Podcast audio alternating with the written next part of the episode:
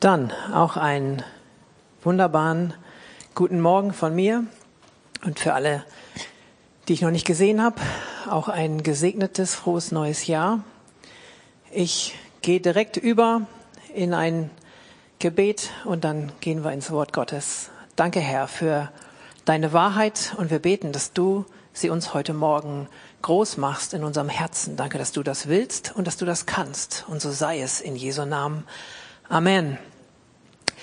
Ich mag, wenn Dinge zusammenlaufen, wenn sie zusammenpassen. Ich, da war schon vieles drin, was ich direkt als Bestätigung und als Aufhänger nehmen kann für das, worum es auch irgendwie heute Morgen predigtmäßig geht.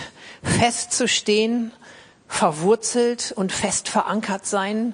Das sind auf jeden Fall Vokabeln, Worte, Dinge, die uns jetzt auch in den nächsten Minuten und Momenten noch weiter begleiten werden. Die Frage, die ich einfach stellen möchte am Anfang, und es passt eben auch in den Jahresanfang rein, wie starte ich gut in das Jahr 2021?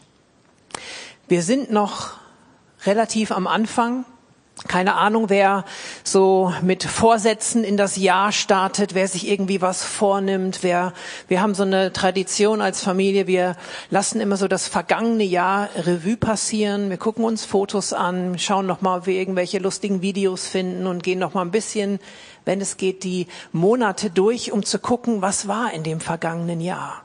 Und dann versuchen wir uns auch auszurichten und zu gucken, okay, das neue Jahr startet, jetzt startet 2021. Was erwarten wir von diesem Jahr?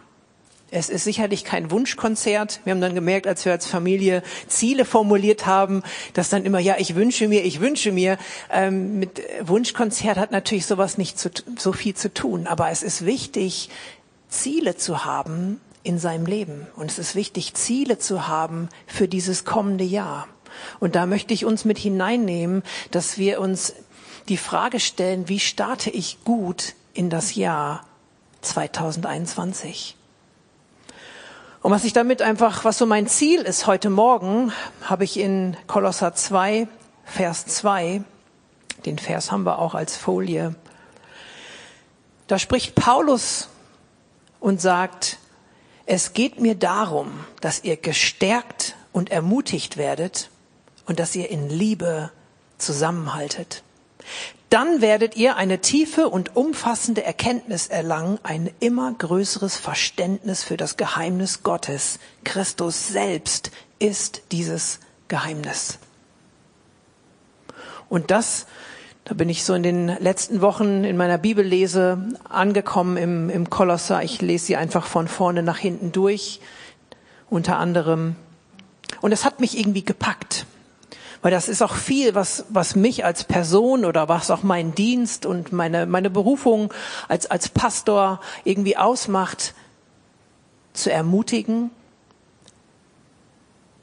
und in Einheit zu führen, in Liebe zusammenzuhalten. Eine andere Übersetzung sagt, ich möchte, dass ihre Herzen gestärkt und verbunden werden in der Liebe. Dass unsere Herzen gestärkt sind am Anfang dieses Jahres, dass wir sagen können, wie es in diesem ersten Song heißt, ich stehe fest. Wer kann das schon sagen? Wir haben manchmal solche Glaubensaussagen, ich stehe fest. Manchmal musst du es zu dir selber sagen und zu dir selber predigen und du fühlst es vielleicht gar nicht, aber das ist okay. Ich kenne jemanden, der sagt, du bist verrückt, wenn du nicht zu dir selber redest. Wer nicht mit sich selber spricht, ist verrückt. Es ist wichtig manchmal, sich selber und auch König David spricht in der Bibel zu seiner Seele und sagt, hey Seele, was bist du so aufgewühlt? Und ich möchte uns Mut machen, dass wir zu uns selber sprechen, weil wir haben so viel Wahrheit. Die meisten von uns, wenn ich hier in die Runde schaue, und ich denke auch viele, die heute zuschauen, die sind schon lange mit Jesus unterwegs und sie wissen sehr viel. Und eigentlich ist das Herz relativ voll mit Wahrheiten. Manchmal sind sie aber irgendwie nicht im Licht. Jetzt bin ich hier im Spot. Wenn ich rausgehe, dann, dann bin ich nicht so sichtbar sind viele Wahrheiten in unseren Herzen drin, die manchmal einfach nicht im Spot sind, aber sie sind da. Und dann ist es wichtig, dass wir unserer eigenen Seele und unserem eigenen Herzen, unserer eigenen Persönlichkeit im Geist aus dem Wort Gottes die Wahrheit wieder neu erklären und sie dran erinnern. Somit kann so ein Song, ich stehe fest, kann auch einfach ein Bekenntnis sein, weil eigentlich stehe ich, wenn ich in Christus bin, dann bin ich fest, auch wenn ich mich nicht so fühle. Aber die Gefühle sind nicht die Wahrheit, sondern die Wahrheit ist das Wort Gottes. Und deswegen ist es wichtig, ähm, sich einfach dran zu erinnern, was das Wort Gottes sagt.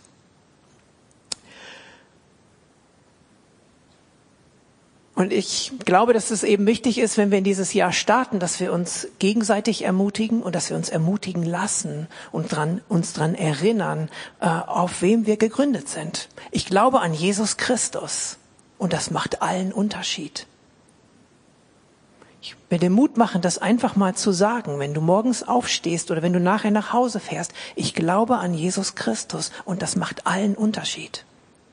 Wir glauben nicht an irgendeine Ideologie, wir glauben nicht an irgendwie eine tolle Formel, wir glauben nicht an irgendwas, was sich so in den Generationen, in der Familientradition bewahrheitet hat, sondern wir glauben an den lebendigen Sohn Gottes, der auf die Erde gekommen ist und der alles von links wieder auf rechts gedreht hat und der die, das Reich Gottes auf die Erde gebracht hat, der es hier gelassen hat, er hat es nicht wieder mit in den Himmel genommen und es breitet sich aus und er wird wiederkommen in Macht und in Herrlichkeit und seine Gegenwart ist voller Freude Freude und ist voller Schöpfertum und ist voller Gnade. Und sich das zu sagen und sich in dieser Wahrheit auch zu gründen und zu festigen, das ist die beste Ausrichtung, wenn du in dieses Jahr gehst. Jeder erlebt diese, es sind ja mittlerweile zehn Monate, zehn Monate sind wir beschäftigt ähm, mit einer noch nie dagewesenen Situation. Ich denke auch über meine Kinder nach oder generell Jugend und, und Kinder. Was ist das für eine Generation? Mit was wachsen sie so auf? Einerseits wenn dann irgendwann mal die zweite oder dritte Pandemie kommt, dann kennen die das schon und für die ist das vielleicht normal. Andererseits ist das auch eine sehr große Herausforderung, die noch niemand von uns in dem Maß so erlebt hat. Was macht das mit Kindern? Und was macht das auch mit dir und mit mir? Der ein oder andere ist vielleicht, dass er so, ich habe zum Beispiel einen, einen guten Freund, der kommt mit sich gut klar. Für den sind die ganzen Einschränkungen gar nicht so gravierend. Das ändert sich nicht so viel. Er telefoniert mit Freunden, geht seiner Arbeit nach, ist dann abends zu Hause und eine Einschränkung mehr oder weniger, das macht jetzt den Braten auch nicht fett. Dann gibt's aber andere wieder, die, leben, die erleben das viel intensiver und sind so eingeschränkt in ihrem Leben, dass ähm, ja wirklich Hoffnung und solche Dinge weit in den Hintergrund rücken. Und da ist es so wichtig, dass wir auch den Blick füreinander haben.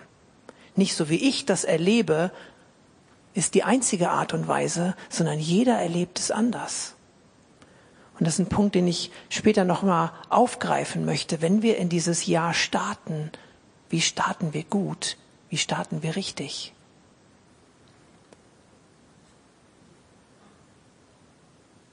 Und ich möchte drei Dinge rausgreifen heute. Zum einen ist es eben wichtig, uns zu fragen, wie reagieren wir? Wie, wie beurteilen wir die Lage? Wie, wie nehmen wir das wahr? Ich glaube, es ist gut, informiert zu sein. Es ist gut, in aller Weisheit die Dinge zu versuchen zu beurteilen, auch Dinge zu hinterfragen, ist sicherlich richtig. Wir haben sowas wie Datenschutz, wir haben sowas wie Verfassungsschutz. Es wird sogar ermutigt also dazu, auch zu schauen, okay, was tut sich so im Land? Und da möchte ich jedem auch Mut machen, die Situation nicht einfach nur auszuhalten. Ich möchte nicht einfach nur überleben. Und ich glaube, dass auch wir nicht als Christen nicht dazu gerufen sind, einfach die Zeit auszusitzen und einfach zu überleben, bis es dann hoffentlich endlich vorbei ist und ich auch die letzte Serie und alles Mögliche und mir die Zeit irgendwie verdungen, verdient habe, gesehen habe, sondern ich glaube, dass mehr da drin steckt. Und jetzt, wo auch noch mal so ein neuer Lockdown gekommen ist, ich war so auf dem Spaziergang und habe mit Gott gesprochen. Und auch da möchte ich dich ermutigen, Gott redet mit dir. Du könntest eigentlich heute Nachmittag beim, bei deinem Nachbarn klingen und sagen, hallo, ich bin's, äh, Gott spricht mit mir. Ähm, ich wollte mal mit dir über das und das reden. Der eine oder andere würde dich für verrückt halten, aber hey, Gott redet mit uns. Wir sind eine Gemeinde, wir sind Christen, wir haben einen lebendigen Gott, der mit uns spricht. Erwarte das und beweg dich da drin. Auf jeden Fall war ich mit Gott im Gespräch und irgendwie habe ich empfunden, das mag für den einen vielleicht nachvollziehbar sein, der andere wird da vielleicht irgendwie ein bisschen mit zu kämpfen haben. Aber ich habe empfunden, dass dieser erneute, krassere Lockdown, dass es auch nochmal eine zweite Chance ist. Dass es nochmal eine Verlängerung ist, in eine Ruhe hineinzukommen. Ich glaube, dass es nochmal eine Verlängerung der Möglichkeit ist zu gucken, stehe ich fest? Bin ich tief verwurzelt im Glauben oder nicht? Weil wenn wir diese Zeit nur aussitzen, dann verlieren wir diese Zeit. Dann ist es eine verloren, ein verlorenes Jahr. Ein verlorenes Jahr, wo vielleicht vieles anders war, aber dann ist nichts gewonnen. Und ich glaube, dass die, eine verordnete Ruhe, in vielen Aspekten ist die gar nicht so ruhig. Man ist sehr unter Stress. Aber sicherlich hat diese verordnete Ruhe Momente, wo du mehr Zeit hast, um dein Fundament zu checken, wo du mehr Zeit hast zu gucken, bin ich verwurzelt, wo du mehr Zeit hast, stehe ich fest. Und dafür meine ich, es ist eine, eine Verlängerung, es ist eine zweite Chance. Weil ich glaube, dass ja, dass da noch was geht. Ich glaube, dass es wichtig ist, dass wir uns, dass wir diese Zeit, wo mehr Ruhe da ist, dass wir sie auch verstehen als eine Zeit, in der Gott was machen und was tun möchte. Der erste Tag des Menschen, als Gott Adam erschaffen hat, war ein Tag der Ruhe. Es war erstmal Sonntag.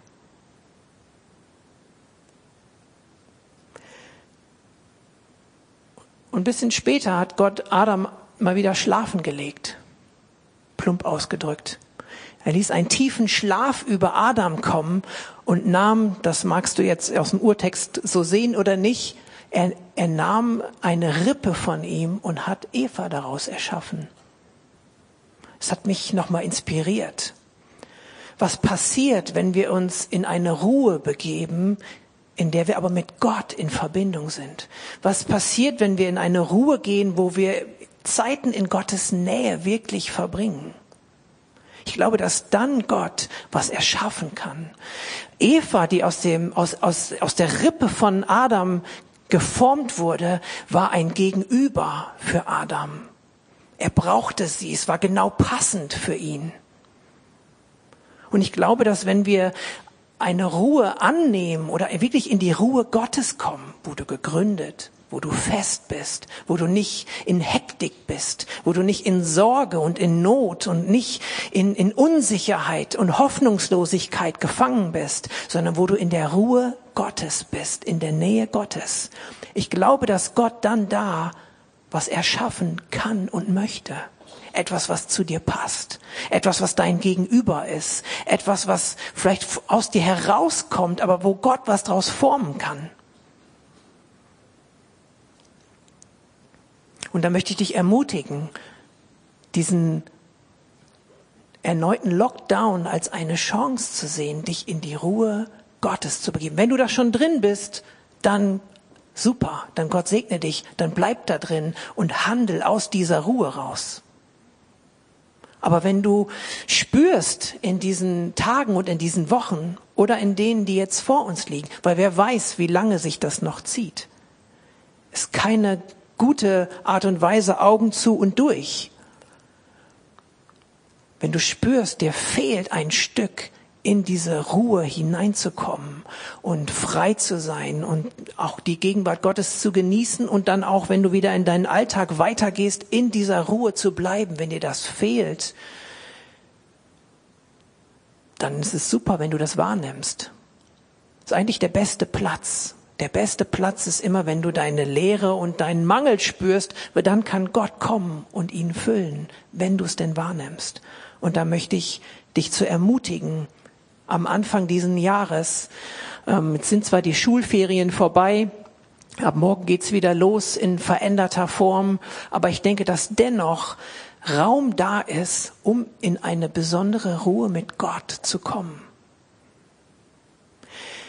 Das Wort Ruhe oder in die Ruhe einkehren, in, zur Ruhe gelangen, lies mal Hebräerbrief, da kommt das drin vor, oder bei Josua, ist im biblischen Sinn auch in die Verheißung Gottes reinzukommen, in die Versprechen Gottes reinzukommen, in Berufung reinzukommen, in verheißenes Land reinzukommen. Für Israel hieß es, es wird in seine Ruhe eingehen, das ist auch das verheißene Land gewesen. Und ich glaube, wenn wir uns wirklich einer Ruhe Gott aussetzen und wirklich in Gottes Gegenwart gehen und sie nicht schnell abtun und irgendwie aus Erinnerungen speisen, unsere Gottesbeziehung, dann hat es auch was mit Berufung zu tun. Dann hat es auch was damit zu tun, was Gott mit dir vorhat. Dann kann er was aus dir nehmen. Das ist vielleicht schmerzhaft. Hoffentlich schläfst du wie Adam, dann spürst du es nicht. Aber er kann was schaffen aus dir heraus. Er kann dir ein Gegenüber schaffen. Er kann dir deine Berufung zeigen. Er kann dir Dinge zeigen, die er mit dir vorhat, aus dieser Ruhe heraus.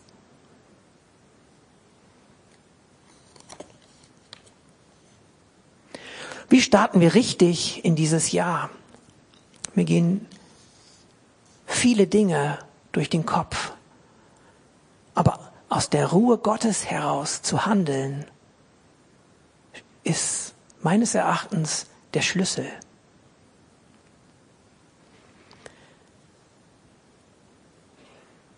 Ich will nicht nur abwarten und aussitzen. Ich will nicht nur runterfahren und auf Sicherheit setzen. Gott ist in dieser Zeit drin. Die Ereignisse überschlagen sich, auch wenn wir nach Amerika schauen. Was ist da überall los? Aber es ist keine Zeit, nur zuzugucken, sondern zu gucken, okay, was sagt Gott mir? Was sagt Gott uns als Gemeinde? Was sagt Gott der, dem, den Gemeinden generell? Seinem Volk, seinen Leuten, diejenigen, die an ihn glauben? Was hat Gott zu sagen in dieser Zeit?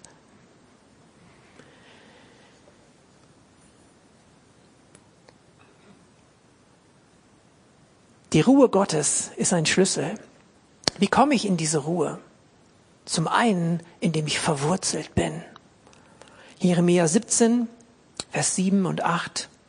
Aber Segen soll über den kommen, der seine ganze Hoffnung auf den Herrn setzt und ihm vollkommen vertraut. Er wird sein wie ein Baum, der am Wasser gepflanzt ist und am Bach seine Wurzeln ausstreckt und sich nicht fürchtet, wenn die Hitze kommt. Sein Laub ist grün, im Jahr der Dürre ist er unbekümmert und er hört nicht auf, Frucht zu tragen. Im Jahr der Dürre ist er unbekümmert. Ich empfinde es schon als, man kann das ein bisschen als ein Jahr der Dürre bezeichnen, wenn so viel Einschränkung ist, wenn so viel auf einen einprasselt, ist das schon eine, eine starke Herausforderung. Aber derjenige, der ihm wie Gott vertraut, und es zeigt sich ja im Besonderen in solchen Lebensphasen wie in denen, in denen wir gerade sind, ob da ein Vertrauen ist, ob da deine ganze Hoffnung auf Gott gesetzt wird oder eben nicht. Und hier heißt es, derjenige, der sein Vertrauen ganz auf Gott setzt, der ist wie ein Baum, der seine Wurzeln ausstreckt. Mich hat dieses Bild mit diesen vielen Wurzeln von diesem Baum inspiriert. Im Winter sind bei den wenigsten Bäumen Blätter. Mich hat vor ein paar Jahren eine, einfach ein, ein Bericht von einer, von einer Frau inspiriert, die selber mit einer Arthritis seit dem 14. Lebensjahr oder 17. zu kämpfen hat und jetzt Ende 30 ist. Und sie hat über, über den Winter geschrieben, gesprochen. Der eine oder andere kennt sie, äh, Melissa Helser von Jonathan David, die, die Frau, die sind so Worshipper. Und sie hat eine Aussage gemacht, dass der Winter Klarheit bringt. Und das hat mich gepackt. Im Grunde sehen wir im Winter, okay, es ist kein Laub da, es ist eher trist, es ist irgendwie nichts, was, was Frucht bringt, es ist blüht nichts, es ist irgendwie tot, es ist karg. Aber guck mal im Winter draußen, wie weit du gucken kannst. Seitdem ich das einmal mir überlegt habe, und wenn du dann ein bisschen durch die Natur gehst, wo, wo Bäume sind, wo Becher, Bäche sind, alles Mögliche, und du, du schaust, okay, wie weit kann ich denn, vielleicht an der Stelle, wo du sonst im Sommer auch herläufst, wie weit kannst du gucken? Wenn nicht gerade Nebel und es sehr diesig ist, dann kannst du im Winter viel weiter schauen. Dann kannst du, ach, da hinten ist ja, da ist ja so eine Hütte, ach, da ist ja irgendwas vom Bauern, ach, da hinten ist auch wieder ein Baum, ach, da hinten wohnt jemand. Der Winter bringt Klarheit. Das hat zu mir gesprochen. In Situationen, die für uns so herausfordernd sind, wenn wir nicht die Augen zumachen, wenn wir uns nicht vergraben, dann sind das eigentlich Momente der Klarheit, wo wir, wo wir was erkennen, wo wir was sehen, wo, wo uns entweder was fehlt oder wo irgendein Mangel da ist, wo wir eigentlich sogar weiter gucken können. Und dann kann der Winter ein Gewinn sein. Das Zusätzliche, was inspirierend ist, ist am Winter, dass auch wenn kein Laub an den Bäumen ist, sie drängen ihre Wurzeln tiefer in den Boden. Sie sind nicht tot, die Bäume. Sie leben und sie verwurzeln sich tiefer. Und wenn Zeiten der Einschränkung und Zeiten, die herausfordernd sind, vielleicht wie so ein Winter sind, dann lass es keine tote Zeit sein, sondern dräng deine Wurzeln tiefer in die Erde. Segen soll über den kommen, der seine ganze Hoffnung auf den Herrn setzt und ihm vollkommen vertraut. Der Segen Gottes ist nicht nur was Gespürtes. Der Segen Gottes drückt sich auch aus. Und der Segen Gottes ist dafür da, um ihn weiterzugeben. Somit möchte ich dich ermutigen, dich nach dem Segen Gottes auszustrecken, auch in dieser Zeit. Deine Wurzeln tief in die Erde, dass du fest gegründet, verwurzelt in Christus bist, um Segen zu bekommen, um ihn weitergeben zu können. Ich denke, das Ausmaß und die, die Ergebnisse dessen, was wir in diesen Monaten erleben, das werden wir in, das werden wir erst in Zukunft richtig sehen. Natürlich sind all die Krankheitsverläufe und Krankheitssituationen und Sterbefälle und alles Mögliche, das ist natürlich schon dramatisch. Aber was sozial, emotional, psychisch, physisch, was da noch, was da noch auf uns zukommt, von was für Menschen wir umgeben sind oder wie wir uns selber fühlen, da braucht es Menschen, die Hoffnung geben, da braucht es Menschen, die in die Freiheit führen. Da braucht es Menschen, die verwurzelt sind. Somit sei ermutigt, wie ist es gut, in dieses Jahr zu starten.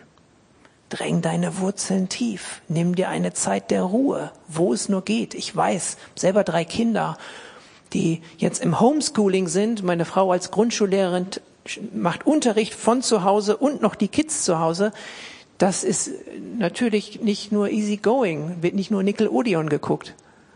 Also, aber trotzdem kann, darf und sollte eine Zeit da sein, wo du dich dieser Ruhe Gottes aussetzt und dann kann er was aus dir erschaffen, dann kann er was machen in deinem Leben.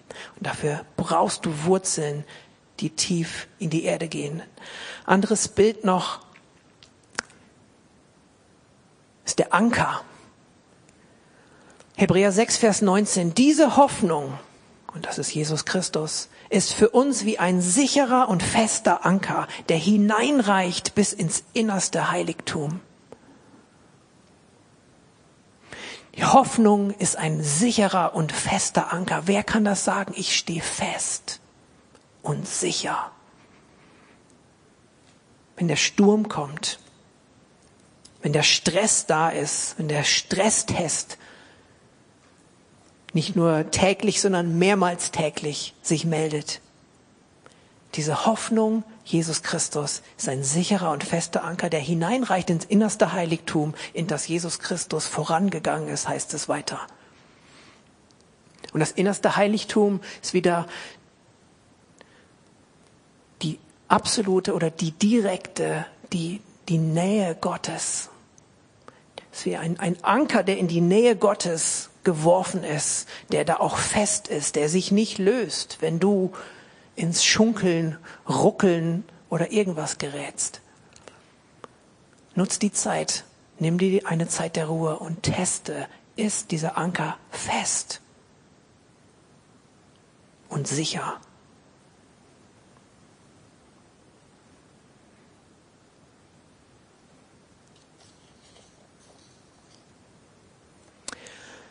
Also die Frage, bist du in der Ruhe? Bist du im, Frieden? Ruhst du sicher in Gott?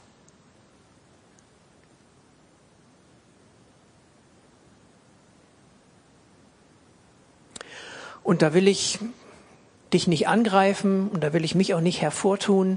Aber wenn du dir die letzten zehn Monate anguckst, wo viel darüber schon geredet wurde, okay, hey, guck, mach dein Fundament fest in Gott, wo man auch überlegt hat, wie, wie verändert sich die Zeit? Wie, wie, wie wird das? Jesus kommt irgendwann wieder. Wir wollen jetzt auch hier keine übertriebenen ähm, Ideen äh, äußern und ähm, keine Angst schüren.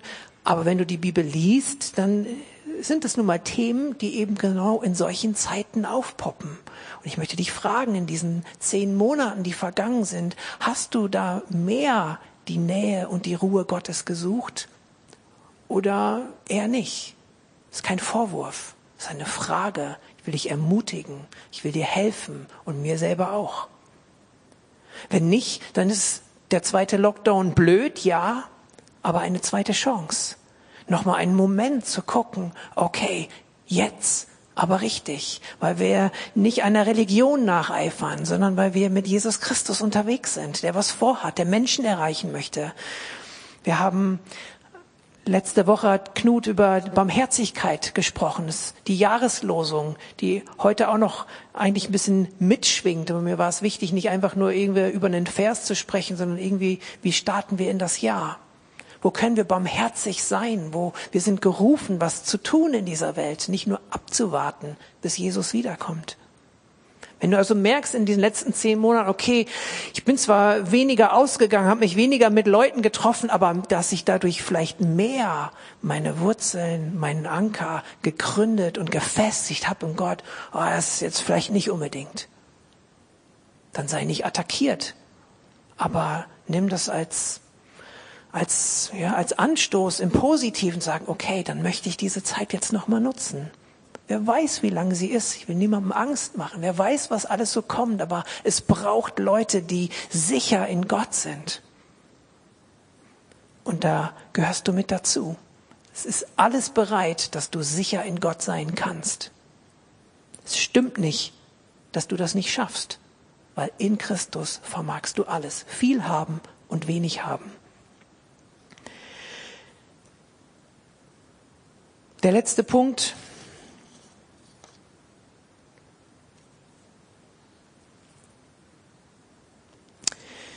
Was ist wichtig? Wie gehen wir mit dieser Zeit um? Uns gründen in Gott, verankert sein. Viel dreht sich aber darum, was ist Wahrheit, was ist richtig, was soll man jetzt sagen, wo soll man sagen, ja, okay, diese Einschränkung gehe ich mit, oh, das ist mir zu viel. Manchen ist es schon lange zu viel, manche halten länger aus, manche können das ein Stück beiseite packen, manche eher nicht.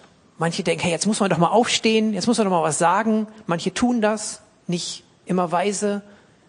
Viele andere werden mit äh, in die, in, in die gleiche Ecke gedrückt. Wenn man nicht zu allem sofort Ja sagt, ähm, dann gehörst du direkt schon zu den Querdenkern und zu denen, die irgendwie ganz dagegen sind. Man muss aufpassen, was man sagt. Auch schwierig. Ich glaube, eine der nächsten Herausforderungen, die kommen, ähm, dass man unterschiedlich mit einer solchen Situation umgeht. In der Familie, in der Nachbarschaft, in der Gemeinde. Was ist wahr? Was ist richtig?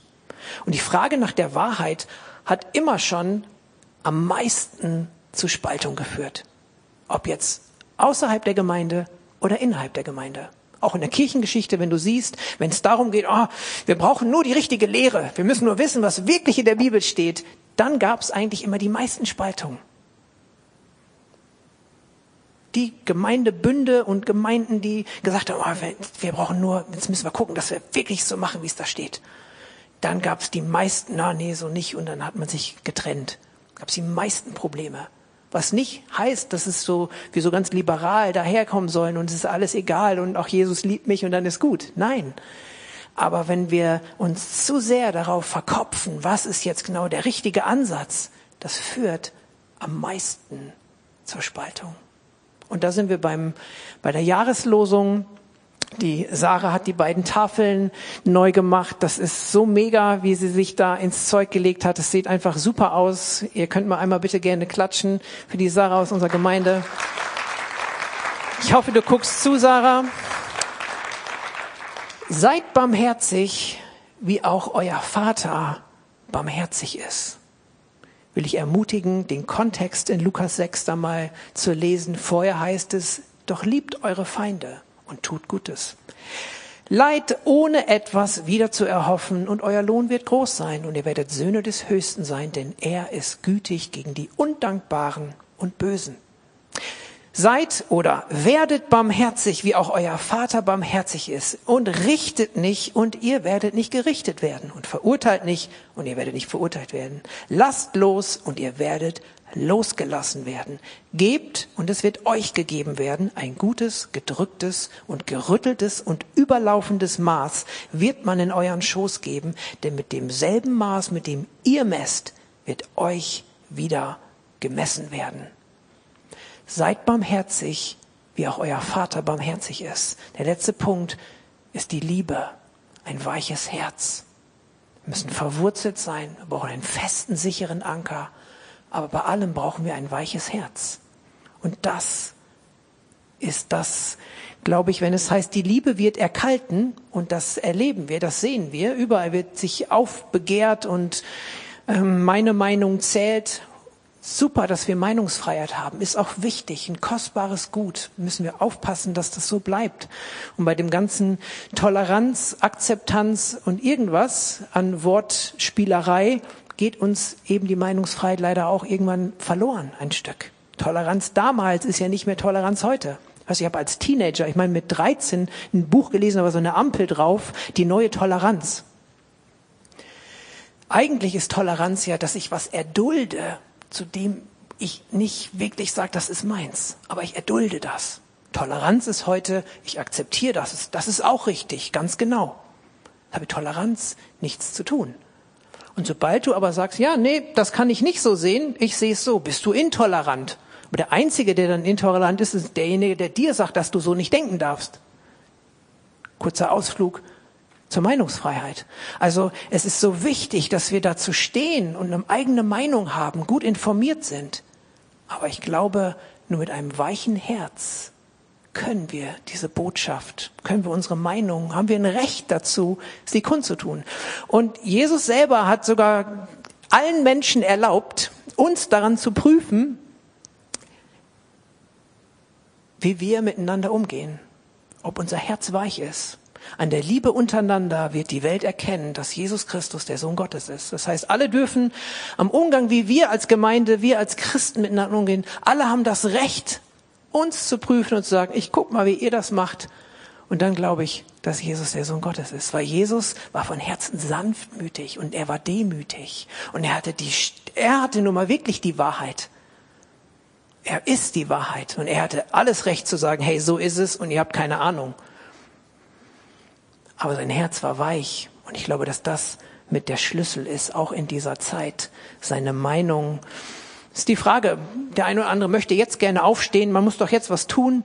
Ich würde, ich selber sage mir, okay, ich möchte eher in, sagen wir mal, Langzeit, langfristig die Situation auch mir anschauen, weil ja, es, es ist wichtig, auch noch gehört zu werden. Ich will nicht vorschnell einfach irgendwo ähm, vielleicht mit einem harten Herz meine Meinung ähm, kundtun, sondern ich möchte eher ein Stück zurückgehen und nochmal gucken, okay, Jesus, wie, wie siehst du das und wie ist mein Herz? Wenn mein Herz, wenn ich das geprüft habe, wenn ich mit einem weichen Herz dann meine Stellungnahme geben kann, dann ist das viel mehr im Sinne Gottes, weil Jesus hat in aller Klarheit, aber immer in Liebe seine Wahrheit gesprochen. Die Gemeinde ist ein Ausschnitt von und ein Vorbild für Gesellschaft. Das ist eine krasse Aussage, aber ich bin davon überzeugt, dass sie stimmt. Dass eine Gemeinde ein Ausschnitt von Gesellschaft ist, besonders wenn es eine Mehrgenerationengemeinde ist. Und das liebe ich an unserer Gemeinde. Und dann sind wir ein Ausschnitt, aber auch ein Vorbild für Gesellschaft. Und da ist es so wichtig, mit einem weichen Herz miteinander umzugehen, auch wenn wir, anderen, wenn wir unterschiedlicher Meinung sind, wie man jetzt gerade alles beurteilt und so weiter und so fort. Nimm dich ein Stück zurück, geh nochmal in die Vogelperspektive und guck, dass du mit einem weichen Herz argumentierst und handelst. Diese Haltung ist jetzt gefragt. Und ich möchte auch wenn es vielleicht jetzt eine Minute länger wird, noch einen draufsetzen. Das hat mich so gepackt. Petrus fragt Jesus an einer Stelle, wie oft soll ich denn vergeben? Und das zeigt einfach nochmal das Maß, wie sehr wir in Liebe und Vergebung miteinander umgehen sollen. Und Jesus erzählt ein Gleichnis und ich mache das auf eine Mini-Kurzform. Da ist jemand, der schuldet jemandem circa vier bis fünf Millionen Euro. Matthäus 18 ab Vers 21. Vier bis fünf Millionen Euro steht da einer in der Schuld und er bittet um Gnade und derjenige, dem er das schuldete, sagt, ist okay, hey, ich erlasse es dir. Und dann geht er raus und trifft jemanden auf der Straße, der ihm 15 Euro schuldet. Und er sagt, hey, gib mir meine 15 Euro wieder. Du spinnst wohl und lässt den sogar ins Gefängnis werfen, weil er seine 15 Euro nicht wiederkriegt. Und er selber, ihm wurden gerade vier bis fünf Millionen erlassen. So häufig sollen wir eigentlich vergeben, nicht so hartherzig sein. Ey, jetzt stehe ich aber für mein Recht ein. Wem viel vergeben ist, der liebt viel. Je mehr du weißt, dass Jesus dir viel vergeben hat, umso mehr kannst du lieben, auch in der Gemeinde mit deinen Mitmenschen und so weiter. Von daher, wie starte ich gut und richtig in das Jahr? Lockdown, ja, das ist blöd. Aber was ist dran? Was sagt Jesus dir? Bist du in der Ruhe? Bist du in der Sicherheit Gottes? Und was kann aus dieser Ruhe geschaffen werden? Was kann Gott machen, wenn du dich dieser Ruhe aussetzt? Und in welcher Haltung, mit welchem Herzen wirst du aus dieser Ruhe hervorgehen und handeln? Amen. Die Band kann schon mal kommen. Ich spreche noch ein Gebet. Danke, Herr, dass du dieses Jahr schon von Anfang bis Ende siehst und danke, Jesus, dass du in Kontrolle bist. Du bist nicht überrascht, was rechts und links passiert. Und du bist auch nicht passiv, Herr. Und ich bete, dass du jedem begegnest, der sich fragt, wo ist Gott denn? Was macht Gott denn? Wo, ja, wo, warum greift er nicht ein oder wo, wo ist er? Ich bete, Herr, dass du zu jedem von uns einfach sprichst und dich zeigst. Danke, dass du nah bist einem jeden, der dich ernstlich anruft. Das sagt dein Wort. Und danke, dass du unsere feste Hoffnung bist. Und ich bete, dass du jeden von uns einfach neu ziehst, dass wir diesen Anker wirklich ins Allerheiligste, in die, in die nächste Nähe, die irgendwie möglich ist bei dir, dass wir uns da verankern. Und ich bete, Heiliger Geist, dass du uns hilfst, dass dieser Anker fest ist und sicher. Und ich bete, Herr, dass wenn es sich anfühlt und wenn es wie Winter ist, wo es nach wenig Blühendem und Frucht aussieht. Gib die Gnade, Herr, dass wir unsere Wurzeln tief in die Erde stoßen können, Herr. Dass wir uns in dir fest verwurzeln können, um von dir Versorgung zu bekommen. Danke, Herr, dass du alles hast, was wir brauchen. Und ich bete, bewahre unser Herz, dass es weich ist, Herr. Ich bete, erschaffe in uns was, dass wir nicht nur aussitzen und abwarten, Herr, sondern dass wir gestärkt sind, um Hoffnung zu geben, Herr, um in die Freiheit zu führen, um Menschen zu helfen, um barmherzig zu sein mit der richtigen Haltung. Und ich bete um deine Gnade, dass wir in Einheit miteinander umgehen, hier als Gemeinde auch alle, die, ja, die zuschauen, Herr, die mit, ja, mit Menschen in Kontakt sind, Herr, mit unseren Nachbarn, Herr, in dieser Stadt. Gib Gnade, Herr, dass wir Einigkeit wahren, Herr, ohne dass alle gleich denken müssen. Aber bewahr uns ein weiches Herz.